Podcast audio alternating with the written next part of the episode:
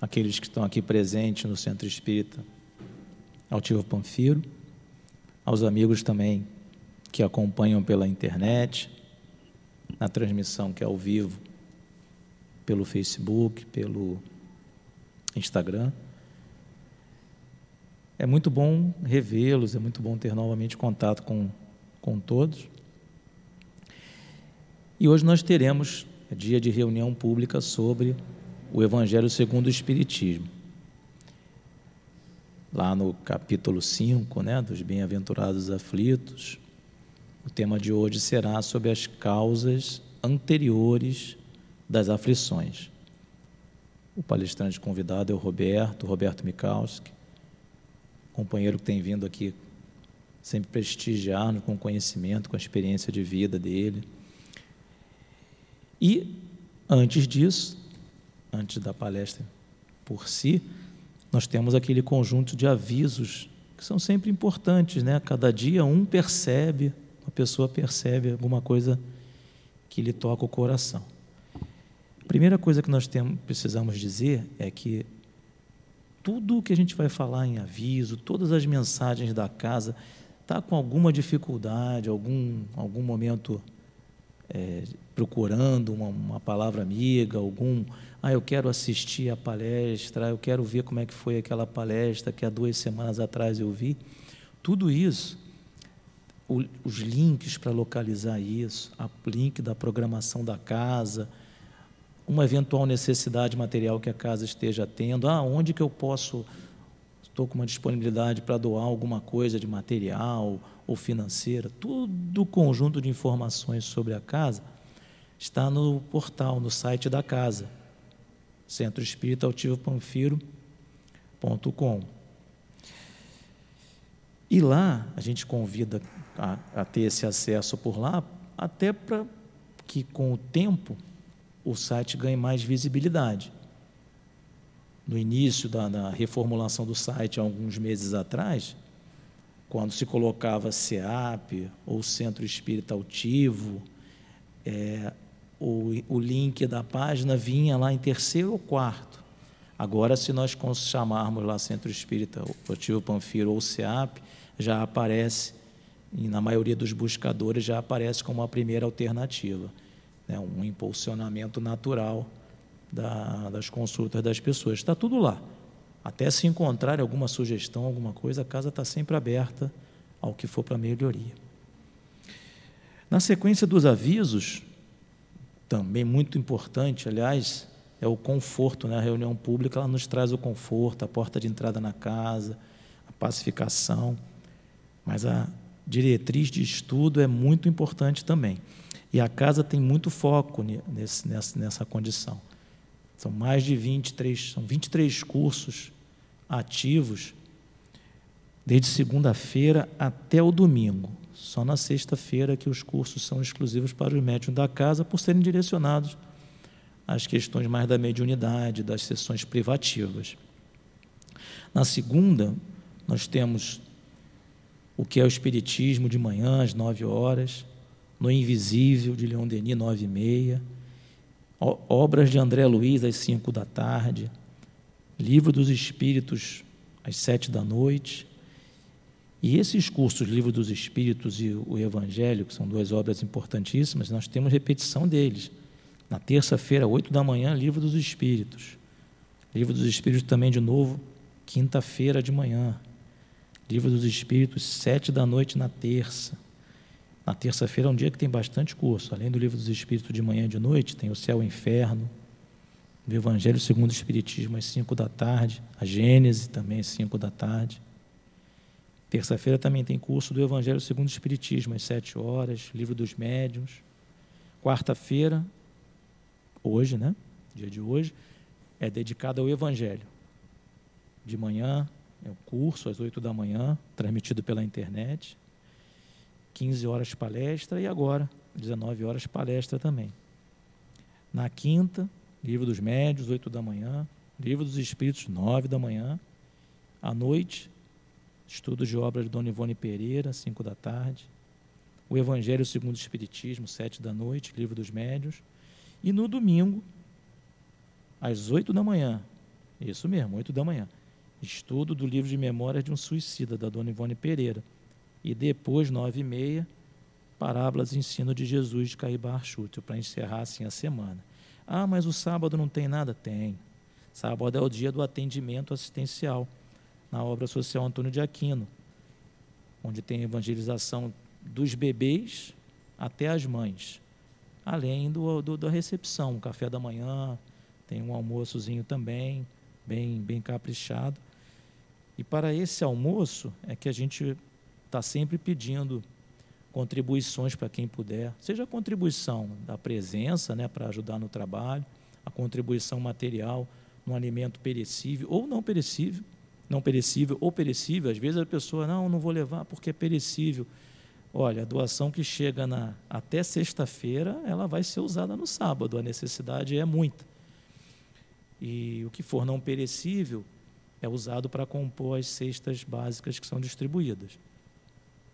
A casa está atendendo na faixa de 300, pouco mais de 300 famílias. Tem até mais cadastradas, mas essa é a, é a faixa da quem está vindo com regularidade. Então, qualquer óleo de soja, ah, mas é uma latinha só, é uma, o que for será bem-vindo. Além de ser uma oportunidade de comparecer à casa e ter contato. Item de vestuário também serve para o bazar, a gente, a casa trabalha com um bazar, sistema de bazar também, onde as, as roupas, os itens de vestuário são é, vendidos a preço mais simbólico e é, é, até gratificante ver as pessoas escolhendo ali nas suas a roupa, que ah, uma disputando com a outra, o que é mais bonito, aquele que cai melhor, enfim. É uma valorização das pessoas também. Além da questão do, dos donativos, nós temos que lembrar a questão do, do atendimento fraterno. Sempre após as reuniões, terminando a reunião de hoje, em todas as reuniões públicas, se a pessoa ao final tiver com alguma necessidade, algum um sentimento, alguma está precisando conversar, ao final da reunião basta ficar sentado no lugar, as pessoas vão saindo e aí o presidente da casa ou a vice-presidente da casa vão vir aqui e vão designar um médium, médium para o atendimento fraterno, todo dia. Se precisar também, durante a casa está sempre aberta durante a semana para conversa com dirigentes que estiverem presentes na casa.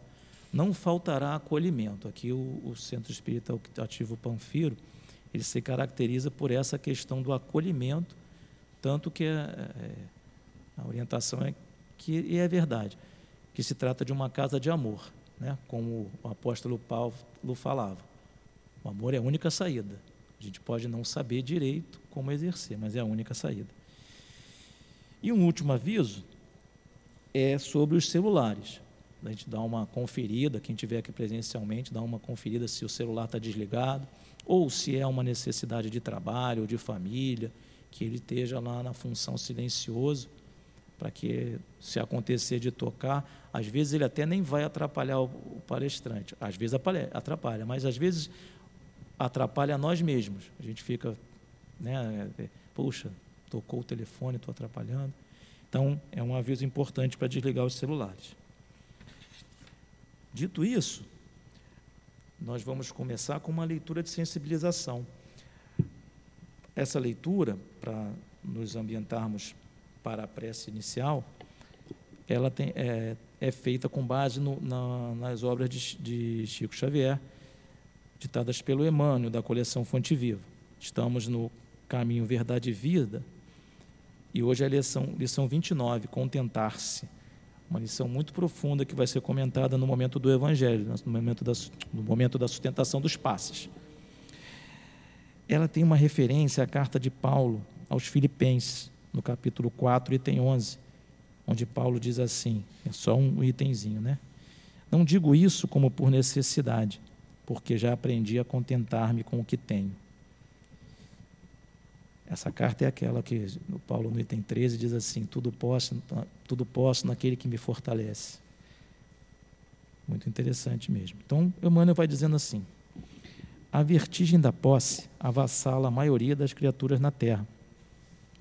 A vida simples, condição da felicidade relativa que o homem, que o planeta, perdão, pode oferecer, foi esquecida pela generalidade dos homens. Esmagadora percentagem das súplicas terrestres não consegue avançar além do seu acanhado âmbito de origem. Pedem-se a Deus absurdos estranhos. Raras pessoas se contentam com o material recebido para a solução de suas necessidades. Raríssimas pedem apenas o pão de cada dia, como símbolo das aquisições indispensáveis. O homem incoerente não procura saber se possui o menos para a vida eterna, porque está sempre ansioso pelo mais, nas pelo mais nas possibilidades transitórias. Geralmente permanece absorvido pelos interesses perecíveis, insaciado, inquieto, sob o tormento angustioso da desmedida ambição. Na corrida louca para o imediatismo, esquece a oportunidade que lhe pertence, abandona o material que lhe foi concedido para a evolução própria e atira-se a aventuras de consequências imprevisíveis em face do seu futuro infinito. Se já compreendes tuas responsabilidades com o Cristo, examina a essência de teus desejos mais íntimos.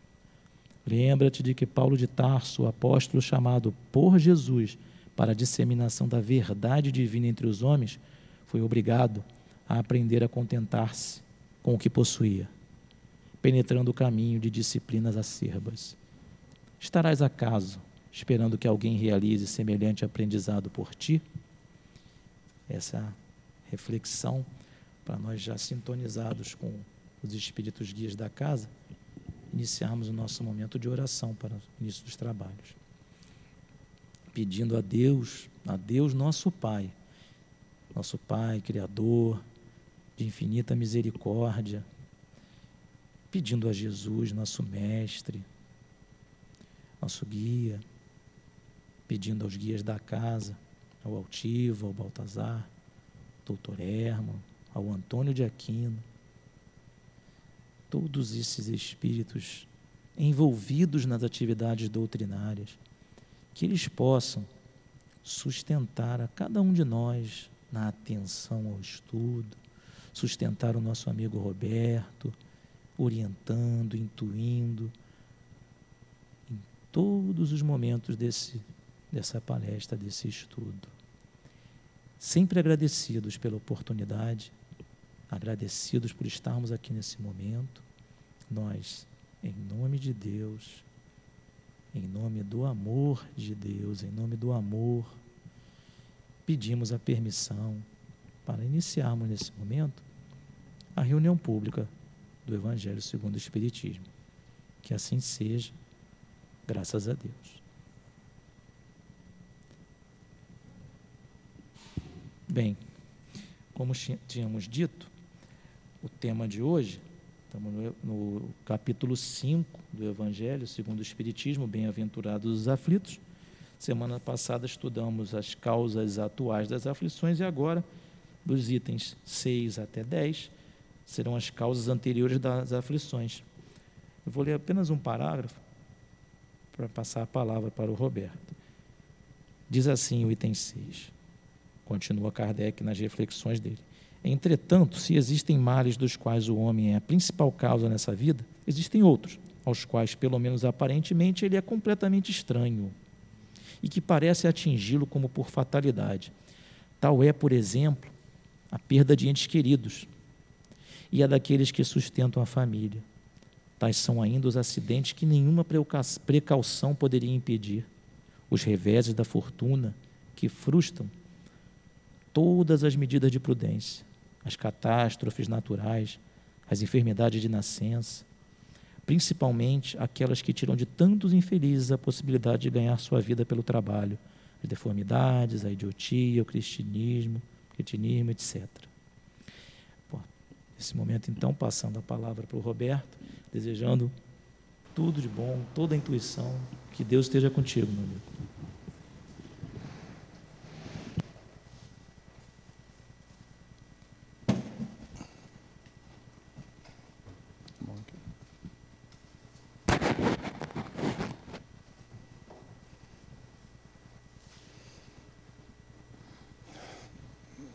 Bom, pessoal, é um prazer estar aqui de novo. Agradeço a direção da casa pela confiança. É sempre um prazer poder falar do Evangelho também, relembrar os ensinamentos do Cristo. A doutrina espírita, a parte moral dela é toda o Evangelho de Jesus. Até eu costumo dizer que se tirar Jesus do, do Espiritismo, ele perde o sentido. Fica só conhecimento da vida espiritual. Mas aquilo que nos transforma, que impulsiona para frente, é aquilo que Jesus deixou. E nós temos que entender bem esse papel de Jesus aqui na Terra. Né? Ele, pelo que a própria espiritualidade fala, ele é o grande dirigente do planeta. É o governador espiritual da Terra que acompanha esse planeta desde a sua formação e acompanha então a vinda de cada um de nós aqui. Deus tem um projeto para nós. Isso a doutrina espírita traz de forma clara. Esse projeto é que nós cheguemos até uma condição de conhecimento pleno, de amor pleno, conhecimento das coisas, das leis naturais e o amor no sentido evangélico é a consolidação do progresso naquilo que a gente pode falar que são as virtudes que nós temos que desenvolver. Então, Jesus veio para ensinar, para mostrar um caminho para que nós consigamos atingir essa condição de perfeição, que obviamente não se consegue em uma, duas ou três encarnações. Ele, inclusive, falou da reencarnação. Ele veio como judeu, isso foi assunto que nós já comentamos aqui, e ele diz que para atingir essa condição de perfeição, que ele chamou de reino de Deus ou reino dos céus, é preciso nascer de novo para atingir o reino dos céus. E esse nascer de novo não é um renascimento apenas moral, de uma mudança. Ele estava conversando com Nicodemos e a conversa é muito clara. Nicodemos pergunta: como é que pode um homem velho entrar de novo no ventre da mãe para nascer novamente, né? Então esse diálogo é típico de quem está trocando uma ideia, informações sobre a reencarnação, que é a crença dos judeus. Era e ainda é. Né? E eu sempre faço questão de falar o termo hebraico, é Google Neshamot, significa transmigração de alma, reencarnação. Então Jesus falou assim de reencarnação, está assim na Bíblia, e várias passagens em que ele claramente fala de João Batista como sendo a reencarnação de Elias. Nós estamos na vida que todos nós, todos que estão aqui fisicamente, os que estão assistindo pela internet, os que estão desencarnados, porque temos uma plateia aqui desencarnada também, viu? Todos já passaram por dores, aflições e principalmente quem está aqui na carne passa por dores, por dificuldades. E Jesus traz então uma, no Sermão da Montanha uma série de informações e nas bem-aventuranças ele fala: bem-aventurados aflitos, pois serão consolados. E esse capítulo fala disso, das aflições, das dores, não é por acaso que é o maior capítulo do Evangelho, mais numeroso, porque o que não falta num planeta de provas e expiações são as dores. Né? Todos nós passamos por sérias dificuldades, dores físicas, morais. E é bonita essa informação de que no universo existem vários mundos classificados conforme o grau evolutivo dos espíritos. Então, nós temos os mundos primitivos, de provas de expiação, de regeneração, os ditosos e os celestes. E essa é a jornada do espírito. Os mundos celestes seriam o reino dos céus. Aquela condição de pleno conhecimento e pleno amor que nós levamos muito, muito, muito tempo para atingir. Tá bem? Nós já vivemos no mundo primitivo, fomos homens das cavernas, mulheres das cavernas, e agora estamos aqui, numa fase de transição que a Terra está passando agora, justamente de mundo de provas e expiação para mundo de regeneração. E essa mudança está acontecendo agora de forma muito acelerada, ela já vem acontecendo há quase uns 300 anos, e segundo Emmanuel, ela vai se consolidar mais lá para 2057. Os espíritos que reencarnam e que estão muito voltados para o mal ainda, já estão sendo separados. Essa separação do joio e do trigo que Jesus falou, ela está se acelerando muito. Então tem muito espírito agora que está desencarnando e que não vai voltar a encarnar na Terra, vai para um outro orbe, um outro mundo, numa fase primitiva para continuar a sua jornada. Mas a Terra ainda é um planeta de provas e expiações. O que é prova, o que é expiação? O que vocês acham? Prova é aquilo que você passa e que foi planejado na espiritualidade e que não tem nada a ver com erros de outras vidas.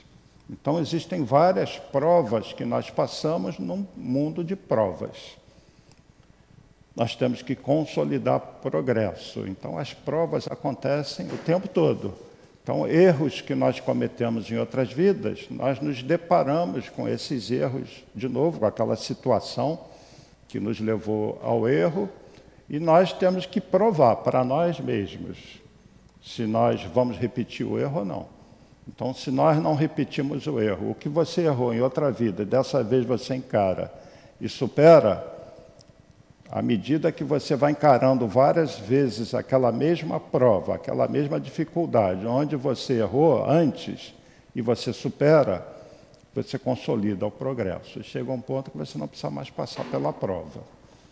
Então, as provas normalmente não têm a ver muito é, com um sofrimento causado por coisa que você fez em outra vida. Já a expiação é. A dor física ou moral que nós passamos, que tem a ver com outras vidas, isso é expiação. Porque nós podemos passar por uma dor e não necessariamente é algo que nós fizemos em outra vida. Mas acontece isso da gente planejar, passar por dores, etc. Muito comum. Muita. Por exemplo, você está na vida espiritual antes de encarnar. E você tem relação com vários espíritos que você já encarnou aqui.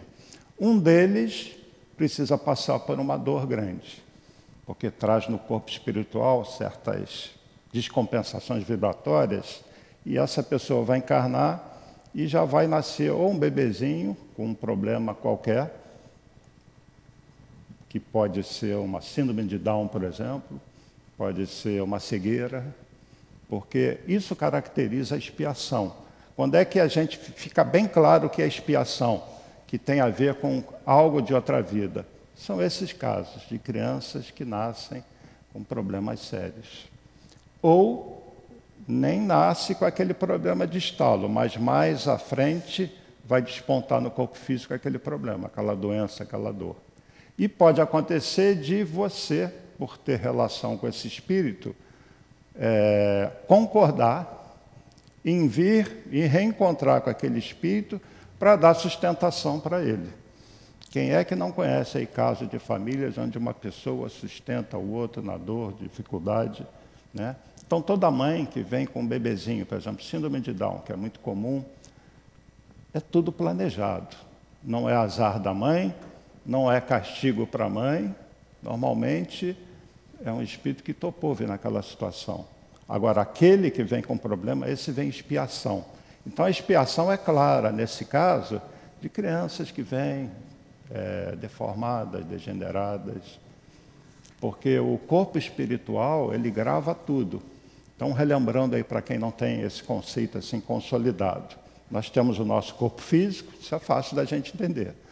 E nós temos o corpo espiritual, perispírito, que é um corpo igual a esse, cabeça, tronco e membros, mas é outra matéria. O grande lance é esse, é outra matéria, não é essa matéria aqui do carbono e do hidrogênio. Esse corpo espiritual, ele nós levamos, nós seguimos com ele por todas as vidas. Ou vamos dizer, pela vida, porque a vida é uma só a vida do espírito. O corpo que muda, as vestimentas, mas o ser é o mesmo. Nós somos o mesmo ser que nós éramos há 500, há mil anos atrás. O que muda é que nós estamos com uma roupagem nova agora, esse corpo físico, para quem está encarnado aqui. E o que muda também é que a gente fica temporariamente esquecido desse passado. Graças a Deus que a gente esquece. Mas esse corpo espiritual, ele que é complexo, que tem uma ciência por trás dele que a gente não conhece, ele é muito suscetível à ação do pensamento. Tudo que nós pensamos fica gravado. Esse corpo é como se fosse assim um, várias folhas, várias camadas. Tem um corpo mental, tem camadas mais grosseiras, mas aos nossos olhos ele é invisível, a não ser para o médium de evidência. Quando o médium diz, eu vi um espírito, não vi o espírito, vi o corpo espiritual. O espírito mesmo é uma luz, uma centelha, uma consciência que sempre se reveste de matéria. Se eu perguntar para vocês, é uma pergunta que eu gosto sempre de fazer para o pessoal refletir. Onde que vocês estavam um ano antes de vocês nascerem? nessa vida. Um ano, não estou falando nove meses, não. Um ano. Vocês não existiam, vocês foram criados por Deus na hora do nascimento. E se vocês existiam, onde é que vocês estavam? Estavam na vida espiritual. Ué, estavam mortos? Não nasceram ainda? Como é que estavam mortos? Esse conceito de morto, vivo, é muito relativo. Talvez nós estejamos mortos, quem está lá está vivo. Depende muito do, como está o espírito. Tem gente que está aqui na matéria e que está morto, não vive. Você vai numa cracolândia, aquilo não é vida. Agora tem gente que está aqui batalhando, né, se esforçando, gente que tem uma felicidade relativa, porque Jesus falou, né, a felicidade não é desse mundo, nós temos momentos felizes, mas esse corpo espiritual, então, ele grava tudo. A ação do pensamento e a vontade é tudo para o espírito. Então, existe uma lei universal. Tudo que é voltado por amor gera uma vibração positiva nesse corpo espiritual, ele fica mais leve. Tudo que é afastado do amor cria uma vibração mais densa, mais pesada. E dependendo dos meus pensamentos, da vontade, eu posso criar lesões nesse corpo espiritual. De tão forte é o pensamento e tão afastado que ele é das leis de Deus da lei de amor. E essa lei de amor é como se fosse uma lei física. O pensamento atua sobre a matéria e atua muito mais sobre essa outra matéria desse plano espiritual. Um exemplo típico, que vai é um exemplo muito bom para essa situação de causas anteriores das aflições. Numa outra vida eu dei um tiro na minha cabeça. Resolvi sair daquela vida. A bala atravessa a carne do corpo físico, mas o meu pensamento de destruir a minha vida, o meu corpo, por um tiro, vai lesionar o cérebro perispiritual. Ué, esse corpo espiritual tem cérebro? Tem. Tem os órgãos perispirituais, é um corpo. Aliás, está lá na Bíblia, né? Paulo de Tarso falou: assim como há um corpo animal, há também um corpo espiritual. Primeira carta aos Coríntios, para quem não sabe. Então, esse corpo espiritual é um corpo vivo. Então, vocês, antes de nascerem, um ano, dois anos antes de nascerem, vocês estavam na vida espiritual com seu corpo espiritual. Na hora de moldar um novo corpo físico, aí sim, no momento da fecundação, ele participa da formação do corpo físico. Entra a genética, características dos pais, e entra o corpo espiritual como modelo organizador biológico. Ele vai ajudar a moldar aquele corpo físico. E se esse corpo espiritual tem uma lesão no cérebro perispiritual, ao moldar o novo corpo, o novo cérebro físico, muito certamente vem uma lesão nesse cérebro físico. Aí nasce a criancinha com síndrome de Down, nasce a criancinha com problema mental, microcefalia, etc todas as doenças envolvendo o cérebro. Então é lei de causa e efeito. Causas anteriores das aflições. Esse espírito não nasceu com uma síndrome de Down, um problema mental, a troco de nada. E nem é castigo de Deus. Isso é muito importante. Deus não castiga. É o próprio espírito que se afasta da lei de amor e causa a dor a ele mesmo. Por isso que nós estamos num planeta em que os espíritos ainda erram muito e então sofrem por muitas provas e por muitas dores, muita expiação. Então, para consolidar, expiação é aquilo que fica claro que foi causado por uma decisão errada, uso errado do livre-arbítrio em outra vida. A prova, que é uma dificuldade qualquer, é algo que você planejou para superar, para crescer. Pode, temos várias provas. Você nascer numa comunidade carente, vir pobre, a prova de se você balançou um pouquinho no campo da honestidade, você vai se deparar numa situação que, por exemplo, você vai ser um chefe de um setor de compras de uma empresa. E ali você vai ser testado. Então, as mínimas coisas da vida, nós não nos damos conta, muitas vezes, que nós estamos em prova. E nós temos que superar essas dores, né? temos que superar ah, as provas, e felizes aqueles que sofrem com resignação, que não maldizem a Deus, porque esses vão encontrar conforto. Na vida espiritual, vai ter aquela felicidade de passei pela vida e venci. Daí o bem-aventurados aflitos, pois serão consolados. Minha voz está querendo pifar aqui, muito cedo ainda. Eu vou ler um trechinho então aqui do Evangelho. Ele já leu o início do item 6. Um parágrafo. Que dizer, enfim, dessas crianças que morrem em tenra idade e da vida só conheceram sofrimentos? Realmente, se a gente só tivesse uma vida, se não houvesse a reencarnação, como Jesus ensinou que existe a reencarnação, é preciso nascer de novo para atingir o reino dos céus ficaria muito difícil. Eu acho que a maioria brigar com Deus aí é brigar feio mesmo, né?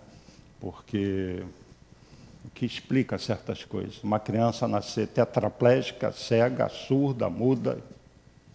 Qual o sentido disso? Com uma doença mental séria, séria que vai passar a vida toda meio fora da realidade, que justifica uma criança ser sequestrada estuprada e morta. Como que Deus. A pergunta clássica né, de quem está desesperado: como que Deus deixa isso? Né? Então, um mundo de espíritos violentos, brutos, gera esse tipo de situação, o que caracteriza o mundo inferior. Então, nessa separação do joio do trigo que está acontecendo, esses espíritos muito brutos, muito violentos, não encarnam mais na Terra. Ainda estão aqui, muitos, a gente vê isso facilmente. Mas isso, a literatura espírita já está muito rica com relação a isso, estão sendo separados, levados. E aí a gente vai lembrar de novo de Jesus, né? Bem-aventurados os mansos e pacíficos, pois herdarão a terra. Que terra é essa? A visão de Jesus é a visão espiritual a médio e longo prazo essa terra que vai entrar em mundo de regeneração. Esse mundo é onde só vão ficar os espíritos que fizeram algum progresso. Santos, de jeito nenhum. Estamos muito longe disso. Mas, pelo menos, espíritos que não têm mais essa predisposição de realizar o mal a esse nível. Né? Nós temos pessoas que vivem como se estivesse ainda na Idade Média. Se você sai ali, ela te enfia uma faca para roubar um celular ou porque bateu no teu carro, né? Pessoas que são muito violentas ainda. Mas nós temos os nossos momentos e nós temos que controlar essas nossas tendências mais, e é isso que nós fazemos numa vida, numa encarnação. Né? Domar as nossas más tendências e procurar seguir essa lei de amor. No Item 7, vou olhar um pedacinho aqui. Os sofrimentos devidos a causas anteriores à existência presente, como os que se originam de culpas atuais, são muitas vezes a consequência da falta cometida. Isto é, o homem, pela ação de uma rigorosa justiça distributiva, sofre o que fez sofrer aos outros. Se foi duro e desumano, poderá ser, a seu turno, tratado duramente e com desumanidade. Se for orgulhoso, poderá nascer em humilhante condição. Se foi avaro, egoísta, ou se fez mau uso de suas riquezas, poderá ver-se privado do necessário. Se foi mau filho, poderá sofrer pelo mau procedimento de seus filhos. E por aí vai. Então, muitas das situações que nós passamos têm a ver com vidas passadas. Quer fazer com que isso não aconteça mais? Tenha uma conduta. Siga o que Jesus ensinou. É simples, né? Ame. É só isso. Ah, não quero mais sofrer. Chega, estou cansado. Siga a lei de amor. Não faça ao outro que você não queira que façam para você. Desenvolva as virtudes. Cuidado com orgulho, com vaidade, com egoísmo. Não seja apenas aquele que está conformado em não fazer o mal. Faça o bem, porque a indiferença ainda é o mal. Por isso que a gente vê tanta dor na terra, tanta miséria. Porque nós temos um grupo que ainda é pequeno, fazendo bem, fazendo bem mesmo. Nós temos um grupo pequeno fazendo mal, só que é muito barulhento esse grupo e entre esses dois, os que fazem o bem e fazem o mal, você tem uma multidão de indiferentes. Aqueles que querem levar a vida, curtir a vida, não está. Não, isso aí é problema do governo. O cara está sofrendo, passa, vê o cara caído, o coração não bate diferente. Então, só quando o espinho estiver no meu pé, que aí eu vou, vou na casa espírita, vou pedir a Deus, Jesus, para me ajudar. Né? Então, em que situação nós estamos? Aquele muito mal? Duvido que aqui tenha esse assim ainda. Muito bem, fazendo o amor, se dedicando, não sei, cada um que sabe. Mas os indiferentes, aqueles que não estão aí nem no outro. Eu quero viver a vida, tá bom assim. Se eu tiver emprego, trabalho, eu tiver bem, está tudo bem comigo. Eu não vou sofrer tanto pelo sofrimento dos outros. Mas se os espíritos que estão aqui pensassem assim, nós estávamos roubados. Né? Se tiver alguém fazendo tratamento, eles não pensam assim. Eles se preocupam com, por quem está sofrendo. E nós temos que desenvolver isso. Isso se chama amor, se chama caridade. É o amor em ação. Existem várias situações que nos trazem sofrimento. Obsessão pode ter alguma coisa a ver com vida passada? O que, que vocês acham? Porque muita gente pensa que obsessão é um espírito malvado em cima de mim que sou bonzinho. Obsessão é sintonia. E muitas vezes essa sintonia tem a ver com outras vidas. Aí eu peguei aqui um exemplo é, de uma obra muito conhecida, vocês devem conhecer as obras, chamada A Vida no Mundo Espiritual. São 13 livros, psicografia do Chico Xavier. O primeiro, Ao Nosso Lar, que gerou o filme Nosso Lar, e o último, um livrinho muito bonito, chamado E a Vida Continua. E uma dessas obras é Nos Domínios da Mediunidade, que nas casas espíritas a gente costuma estudar, principalmente para os tratamentos, desobsessão, né, todos os trabalhos que são feitos, ele traz ensinamentos muito importantes. Do que trata esse livro? O André Luiz, que é um médico que viveu na Terra, ele não tinha esse nome, Aliás, nesses livros, todas as histórias são reais, mas os nomes são fictícios, para preservar as pessoas e famílias, tem algumas que são conhecidas. Então, o André Luiz, ele desencarna, ele morre, passa oito anos no umbral, sofrendo, ele tinha cometido vários erros, até o momento que ele faz uma prece, muda a vibração dele, e ele é resgatado, então, por um grupo espiritual que leva para uma cidade espiritual, uma colônia chamada Nosso Lar. E ele começa ali a aprender, ele começa a mudar a atitude mental dele, e ele é tipo assim, convidado pela espiritualidade para nos trazer uma série de informações, com a permissão de Jesus. Então ele é como se fosse um repórter da vida espiritual, do mundo espiritual. E deixa várias obras dessa, principalmente essas 13 dessa série, e nos domínios da mediunidade, ele já está vindo aqui no nosso plano, ele vai em casas espíritas e olha as reuniões mediúnicas, as reuniões de tratamento, mas na ótica de quem está do lado de lá.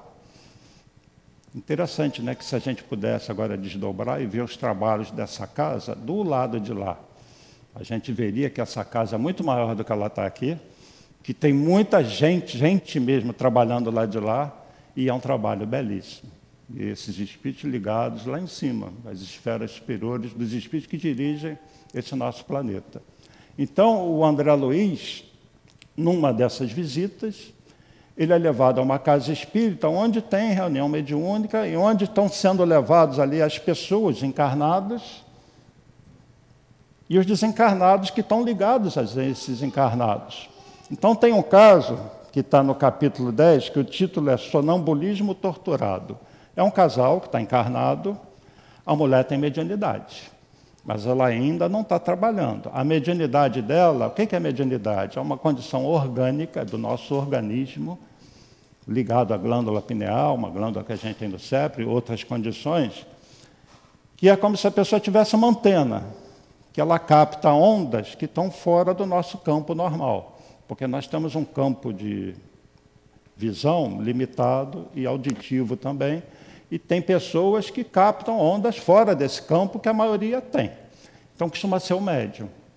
Ele bobeou, ele está sentindo alguma coisa, sente presença, e ela sente uma presença muito forte. E sofre, sofre com essa presença desse espírito.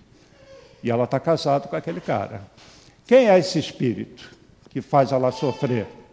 É o pai dela de outra vida, que é o obsessor dela. Alguém vai falar assim, mas que pai malvado fazendo a filha sofrer? O que, que aconteceu na outra vida? Ela assassinou o pai. Assassinou o pai por quê? Porque o atual marido queria casar com ela na outra vida e induziu ela a envenenar o pai porque o pai não o aceitava e ele estava de olho na herança. Então eles reencarnam, o pai fica do lado de lá revoltado com a filha que o assassinou. E ela vem com mediunidade. E começa o processo da influência dele, porque se ele tem uma certa evolução, Jesus ensinou o quê? Perdoai 70 vezes, sete vezes. Mas o espírito que está numa condição moral ainda baixa, que era o pai dela também, do lado de lá não perdoa. E nessas situações há uma, uma permissão para que haja essa condição eu até estava olhando aqui, vou reler para vocês uma pergunta do Livro dos Espíritos. Pergunta 295. Que sentimento experimentam depois da morte aqueles a quem fizemos mal neste mundo? Resposta: Se são bons, perdoarão, conforme o vosso arrependimento. Se são maus, podem conservar ressentimento e algumas vezes vos perseguirem até numa outra existência. Deus pode permiti-lo como castigo. É exatamente o caso aqui. Ela assassinou o pai em outra vida e o pai está perseguindo. Pergunto: ela é uma pobre coitada? É um espírito mau que está perseguindo um espírito bonzinho? Não. Esses três têm uma história. Agora, fica só nisso? Não. Tudo a espiritualidade superior, tudo seguindo essa lei maior dessa inteligência que é Deus, e, sobretudo, o governador desse mundo, que é Jesus, tudo conspira para a nossa felicidade. Então, mesmo a dor, muitas vezes, tem uma finalidade útil. O que, que se planeja para esse casal que está encarnado? Ela, que foi a que assassinou o pai, ela fica grávida. Desse mesmo que está com ela, lógico, o marido atual. Ela é engravida. Quem vai ser o filho dela? Esse pai que ela assassinou.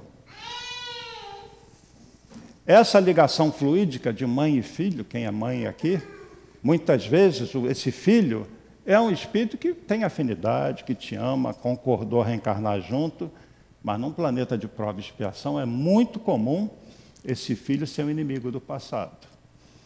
E você vem já numa ligação fluídica de nove meses, que a gente fala de brincadeira e sério, que toda mulher grávida ela está incorporando o espírito, porque vive entrelaçada com aquele espírito durante nove meses e vai continuar depois, em 90 e tantos por cento dos casos.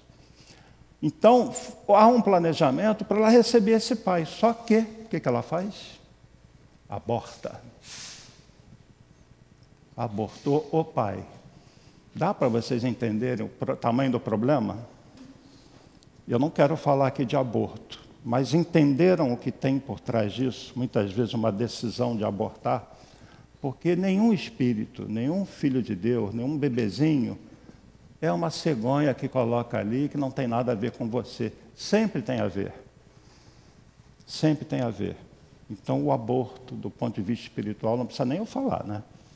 Se coloquem na situação dessa filha. E alguém vai falar, ah, mas isso não acontece comigo, eu não fiz nada em outra vida. O quê? Num planeta de prova expiação. Olha o passado da Terra. Olha a história da Terra. É uma história bonita. Qual é o, o povo o país que tem uma história de amor, que nunca se meteu em guerra, em conquistas. Então, onde está o pessoal que estava nas cruzadas? Onde está a turma da Inquisição? Onde estão os soldados romanos? Onde estão os soldados do Gengis Khan? Onde está essa turma toda? Somos nós. Agora, vamos ficar tranquilos também é o seguinte: já fizemos algum progresso.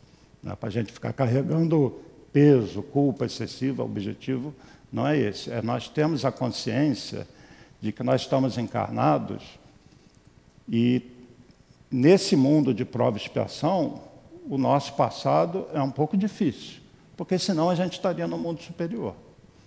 Nós estaríamos em mundos mais elevados. Agora, estamos num momento muito importante para nós, que é esse do que Jesus falou, da separação do joio do trigo, daqueles que já fizeram algum progresso. Esse é o momento da Terra. Nós estamos passando por isso e agora a coisa está ficando muito séria, tá? Então, nós temos nessa vida uma oportunidade enorme de progresso. Eu falei de aborto, se por um acaso alguém já teve situação de aborto, que é comum estatisticamente, sempre dá para se refazer. Por isso que há momentos na vida que a gente tem que parar, temos que olhar para dentro de nós, analisarmos nossos erros, as nossas decisões erradas e tomar uma atitude, ó, daqui para frente eu vou mudar. Mas não basta se arrepender. Tirando até a questão do aborto, com qualquer coisa que vocês carreguem culpa, que tenham a consciência de que cometeram erros, Tente reverter isso com bem, com trabalho. Daí, o trabalho na casa espírita ou em qualquer instituição, mesmo não religiosa, trabalho voluntário, tem um benefício tremendo para quem o realiza. Muito grande. E nas casas espíritas, elas estão sempre abertas, querendo trabalhador, querendo gente. E qual é a porta normalmente para a casa espírita? É o estudo que ele convidou aí. Porque no estudo você começa a viver a casa você se prepara, começa a entender melhor essas questões espirituais e daqui a pouco você sente prazer em estar trabalhando. E você não está só servindo alguém. O maior beneficiado de quem dá passe é, é o próprio passista. O maior beneficiado quem, beneficiado, quem trabalha com criança na evangelização, é a própria pessoa que trabalha. Mas você não vai fazer isso por interesse, porque até ninguém se sustenta muito no trabalho, trabalhando, ah, estou comprando uma vaga no nosso lar. Não, não existe isso. A pessoa tem que fazer e vai fazer de coração. Mas quando você faz, realmente aquilo que Jesus falou, você está construindo tesouros no céu. O trabalho, o amor sendo desenvolvido, é o que nós precisamos para, ao deixarmos essa vida, nós nos sentimos melhor, nos sentimos bem. Sermos merecedores de estar numa esfera espiritual um pouco melhor. Porque até então nós temos desencarnado e passando por muitas dores do lado de lá. Tem muitos espíritos na Terra encarnados que saíram diretamente dos umbrais. Muitos. Quantos? Não sei, mas muitos. Diretamente. Então, nossas passagens pela chamada vida espiritual nem têm sido tão lúcidas assim. Então, além do esquecimento do passado, ao cair na matéria densa, nós temos essa situação também de passagens não muito lúcidas. E no mundo de regeneração, de espíritos já voltados para o bem, essas nossas passagens serão mais lúcidas. E com a separação desses espíritos muito violentos, o que, que vai acontecer com o tal umbral? Ele praticamente vai deixando de existir ao longo do tempo. E que planeta bom, né? aqui a Terra será o dia que a gente desencarnar, e o pior que nós encontrarmos do lado de lá vai ser o nosso lar porque aquelas esferas densas não vão existir mais, porque os espíritos que plasmaram aquilo vão para outro orbe. Aprende, continuar sua jornada lá, amados, acompanhados pelos espíritos superiores, porque são filhos de Deus. Ninguém é largado. Mas existe um planejamento para os mundos também. Tá? E o planejamento do planeta Terra é esse. Ele segue essa, essa evolução e Jesus falou lá do fim dos tempos, o Apocalipse. É o fim de um ciclo, não é o fim do mundo, é o fim de um ciclo. Que ciclo que está se encerrando? É justamente o ciclo das dores, das expiações, das provas mais pesadas. Porque isso só existe devido à dureza do coração dos espíritos, que estão do lado de cá e alguns que estão do lado de lá. Então, esse caso aqui desse casal, deu para entender a dificuldade que ela criou. Agora, ele, isso é falado rapidamente no final desse capítulo, eles estão indo a uma casa espírita. E essa situação foi vista pelo André Luiz num tratamento de uma casa espírita, porque o pai dela se manifestou numa reunião mediúnica. E muitas vezes, numa reunião mediúnica, vão espíritos que são ligados a quem está assistindo palestra, quem vem à casa, que nem sabe que se manifestou alguém lá. Agora, basta isso, como alguns falam, é um encosto, né, que vai ser. Não. Se você não muda a tua atitude mental, se você não muda o teu proceder, a tua sintonia, a questão afasta um e vem o outro, que você está numa frequência baixa, numa vibração baixa, você não muda. No caso aqui, o pai dela está sendo doutrinado. O que é a doutrinação? Nessas reuniões mediúnicas, que são reuniões fechadas, sem a presença do público, tem os médios que incorporam esses espíritos, tem os médios que ficam sustentando a reunião com prece, e tem um que dialoga, que a gente chama de dialogador ou doutrinador. Ele vai conversar com aquele espírito. Então, nesse capítulo aqui, o doutrinador já está conversando, e o pai está começando a ceder. Então, é, muito certamente, vai chegar um momento que ele vai perdoar, vai ser resgatado, Nessas casas, muitas vezes, tem um tipo um hospitalzinho também, e depois é levado para uma colônia. Agora, aquela pessoa que estava sendo influenciada por aquele espírito, o débito é dela. O fato do pai dela ser resgatado, e ela vai depender da atitude dela, porque a antena dela continua, ela é médium. E se ela não se sintonizar com o bem, ela vai se sintonizar com outros espíritos que têm alguma coisa contra ela Entendeu? Então as coisas funcionam assim num planeta de prova expiação e mudança para regeneração. Então nós temos que olhar para a vida com seriedade e aprender a vida, curtir a vida, temos que ser felizes, aquilo tudo que a gente gosta de fazer, ir à praia, é, ver um esporte, namorar, viajar, um bom almoço. Quem é que não gosta disso? Estar com os amigos. É para viver a vida assim, não é para virar um carola, um cara que. Não é nada disso, mas Olhar para você como um ser espiritual.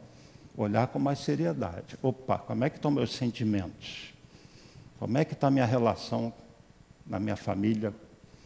Eu sou aquela pessoa que qualquer coisa sobe aquela veia aqui com raiva, rodo a minha baiana, não levo desaforo para casa, não perdoo, não estou nem aí para o mendigo que está na rua. Olha o frio que está hoje.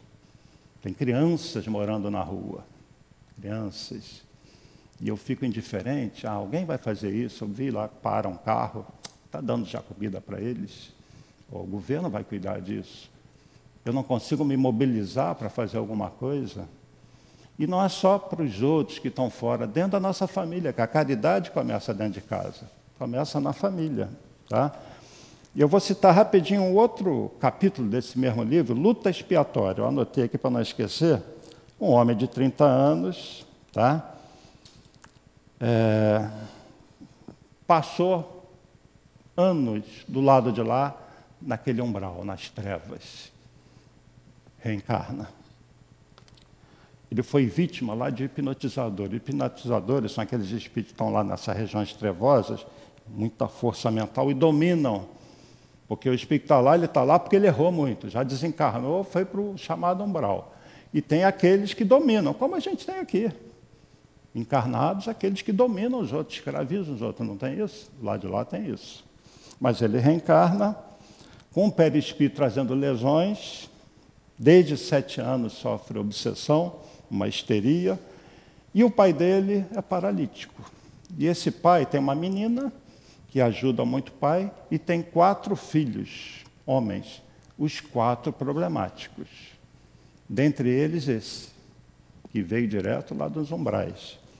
Quem é esse pai e quem são esses filhos? Esse pai, em outra vida, juntou uma gangue e convenceu quatro caras a cometer crimes com eles. Eles reencarnam todos juntos. É o pai com os quatro filhos. A única que tem uma condição espiritual melhor é a menina. E eles vão passar por uma série de situações, de dores, dificuldades, e esse pai, na verdade, ele já está mudando. E a missão dele, entre aspas, vamos chamar assim, a prova dele, é tentar encaminhar esses filhos para um caminho bom. Porque em outra vida ele encaminhou para o mal. E ele é paralítico. Ele também traz no corpo espiritual aquelas marcas de coisas que ele fez. Então, esse tipo de situação está cheia. E às vezes é dentro da nossa família, a gente não se dá conta. É do lado. E a gente vê essas histórias e não é por um acaso. Tudo tem uma implicação espiritual. Tá? Tudo tem uma implicação espiritual. E esse capítulo segue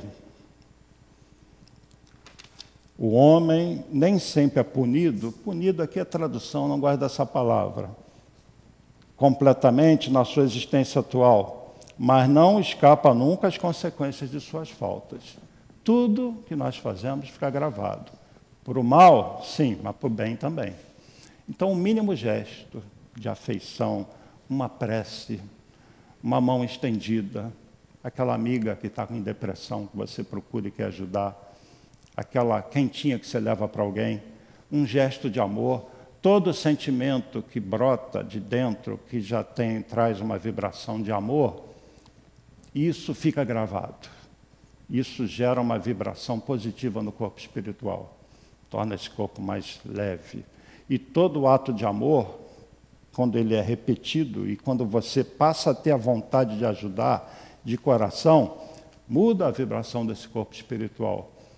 Já o contrário, tudo ligado à vaidade, ao egoísmo, à indiferença, o que causa dor ao outro, que está muito comum hoje, e os casais têm que tomar cuidado, porque nos processos de separação, muitas vezes, um vira inimigo do outro. Isso quando não bota a criança como escudo para um machucar o outro. Isso tudo gera consequências espirituais. Não precisa dar tiro, enfiar uma faca. O que a mente deseja de mal, já se reflete contra quem pensa o mal. E o perispírito grava. E se esse, essa ação for muito intensa, você desencarna com aquela lesão. Eu dei o exemplo do suicídio, né, do tiro. Drogas. Puxa vida, deixa lesões que você nem imagina, porque é um, um suicídio indireto. Esse assunto é muito rico, mas está chegando a hora, né? Eu vou ter que encerrar. Então, tá bom. Fica para vocês refletirem, leiam, quem puder, esse capítulo 5, Bem-aventurados aflitos. As informações da vida espiritual nos trazem muita reflexão e vontade da gente querer mudar. E a gente começa a entender o que tem de muito bonito no Espiritismo é que a gente entende o Evangelho com outros olhos. Porque até então era aquela coisa de uma leitura é, literal, interpretações. Quando você coloca a visão espiritual, tudo muda. É o bem-aventurados aflitos, pois serão consolados, que Jesus falou no Sermão da Montanha. As bem-aventuranças, cada uma delas, são de uma profundidade, tudo de cunho espiritual. Jesus não veio falar das coisas da terra, ele veio falar das coisas do céu, das coisas espirituais. Quando ele morreu na cruz, Aliás, Jesus estava em prova ou em expiação? Ele morreu na cruz, sofreu, né? Não estava em prova, porque é um espírito perfeito, não tem mais que provar nada, ele já está no fim da escala evolutiva. Expiação também não, ele não tem que sofrer. Ué, por que, que ele passou por aquilo? Opção dele. O próprio governador do planeta, é como se ele falasse assim: agora sai da frente Moisés, sai da frente todo mundo, sou eu que vou. Para ensinar através do exemplo essa lei de amor. E ele ajusta aquela lei mais dura né, dos judeus, ainda falava de sacrifício, castigo, e vem falar, nos introduzir nas coisas espirituais. E como ele não pôde falar tudo, ele ainda deixa recado, um recado um pouquinho antes de ir para a cruz. Ele fala assim: muitas das coisas que eu estou ensinando vocês não compreendem ainda. E muitas outras eu teria a ensinar, mas vocês também não compreenderiam. Por isso, mais tarde, no futuro, eu vou enviar um outro consolador, o Espírito de Verdade, que vai explicar todas as coisas e fazê-los relembrar tudo o que eu tenho dito. Isso está no Evangelho de João. É João que registrou isso. E esse consolador vem então na metade do século XIX, quando na França acontecem é, fenômenos, e um desses trabalhadores dele vem encarnado. Hippolyte Léon Denisard Rivail, um francês. E começa a pesquisar aquilo, curioso. E é revelado para ele que aquele conjunto de informações que ele fez num trabalho de pesquisa, até da mediunidade, ele foi informado que era o Consolador que está sendo enviado. E na hora de, num livro de perguntas e respostas, que é justamente o livro dos Espíritos, ao invés de assinar, como Leon, é, Hipólito Leon Denis Rivaio, um espírito chamado Zéfiro, se identifica como Zé, falou que ele teve uma encarnação passada como druida, onde o nome dele foi Allan Kardec. Como ele era muito conhecido na Europa, tinha livros publicados, era professor, ele não assina como Hippolyte, ele assina como Allan Kardec. E a gente conhece esse francês pelo pseudônimo Allan Kardec. E ele deixa cinco obras que são a base desses ensinamentos que Jesus envia por esses espíritos que são trabalhadores dele e que depois vão ser complementados por outras obras. E a gente tem que dar um destaque especial para o Chico Xavier porque deixa, hoje está tem contabilizado 530 e poucos livros que o Chico Xavier deixou. E o nosso Divaldo Franco, que ainda está por aqui, com 90 e poucos anos, já passou de 200 obras, muitas delas da Joana de Ângeles, que tem um enfoque é, muito no lado da psicologia. Se tiver psicólogo aí, leia Joana de Ângeles. Livros maravilhosos que unem o conhecimento, vamos dizer, da neuroquímica com o comportamento humano, mas com a visão espiritual. Tá? Então, a doutrina espírita é muito rica para quem quiser mergulhar para tirar proveito para si, para a sua vida. Eu deixo encerrar por aqui, agradeço aí pela atenção, tá? Muita paz para todos. Felicidade para vocês. Obrigado. Roberto, só temos a agradecer mais uma vez essa oportunidade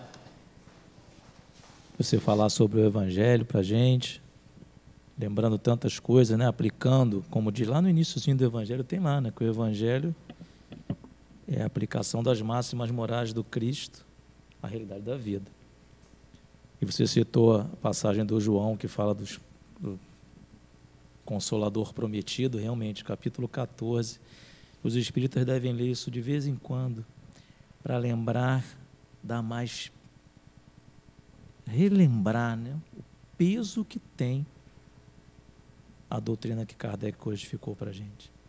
Ela é completa, quando você lê o capítulo assim, você vê direitinho que é exatamente a doutrina espírita, não é retorno de Jesus encarnado, não. E isso é muito confortador. Nós estamos, neste momento, no lugar certo. E dentro dessa linha, desse, desse pensamento, nós vamos agora para o momento dos passes a sobremesa da reunião, né? como diria o professor José Jorge, como dizia.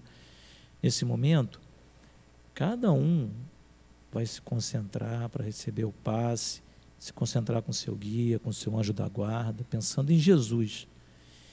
E para isso nós vamos pedir aos médios que se desloquem com calma, com tranquilidade.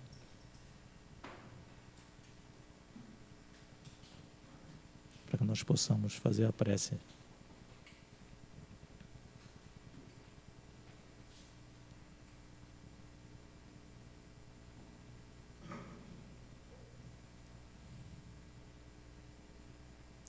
que nossas mais caras vibrações estejam ligadas ao Mestre Jesus.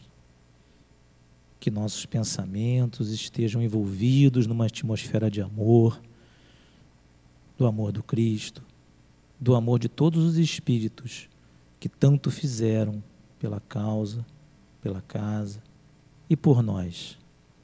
Que em nome desse amor, esse amor que é a única saída, esse amor que nos envolve, pedimos a permissão de todos esses espíritos de Jesus, mas sobretudo de Deus, para iniciar o momento do passe. Que assim seja, graças a Deus. A página de hoje que vai sustentar o momento do passe é do livro Caminho, Verdade e Vida e chama Contentar-se. Muito a propósito o homem, nós, nesse momento da vida, muitas das nossas aflições, elas estão ligadas à dificuldade que ainda temos de perceber a condição da felicidade que podemos ter nessa terra. A vida simples, quando nos concentramos em tantas coisas simples, como perceber uma água corrente, perceber uma água do mar, ou perceber, ter contato com um filho, com um amigo, com uma criança. Perceber tantas coisas que estão no sentimento e não naquilo que a matéria pode oferecer. Raríssimo, diz Emmanuel na, na página, que muitos de nós pedem coisas que não estão no nosso coração. Raríssimo de nós pedem nas preces, nas orações, apenas o necessário, apenas o pão nosso de cada dia. E isso, Emmanuel diz para nós, é causa da nossa ansiedade. Buscamos, a maior parte das vezes, a felicidade que não é coerente com a nossa necessidade como espírito imortal. Por isso estamos muitas vezes ansiosos. Não nos basta, nada nos basta. Nos basta. Estamos sempre insaciados, inquietos. A pergunta que Emmanuel traz para a nossa reflexão ela vai ao encontro do que o apóstolo Paulo falava. Essa página, a citação é a carta aos Filipenses. Essa carta é a mais curta que Paulo escreveu, quatro capítulos só. E é a chamada carta da alegria. Paulo chega a essa cidade e foi muito bem recebido. E esse apóstolo, no final, vem lá dizer, nesse item 11, ele diz não diz isso na carta da alegria? Alegria, depois, e ele estava na prisão quando escreve. E ele diz: Não digo isso como necessidade, porque já aprendi a contentar-me com tudo, com o que tenho. A continuidade, eu vou ler que isso é uma lição muito bacana. Sei, isso é o Paulo falando, estar abatido, e sei também ter abundância. Toda maneira e em todas as coisas estou instruído, tanto a ter fartura como a ter fome, tanto a ter abundância como a padecer necessidade. E aí que vem o item 13 que diz, né? Posso em todas as, todas as coisas em Cristo que me fortalece.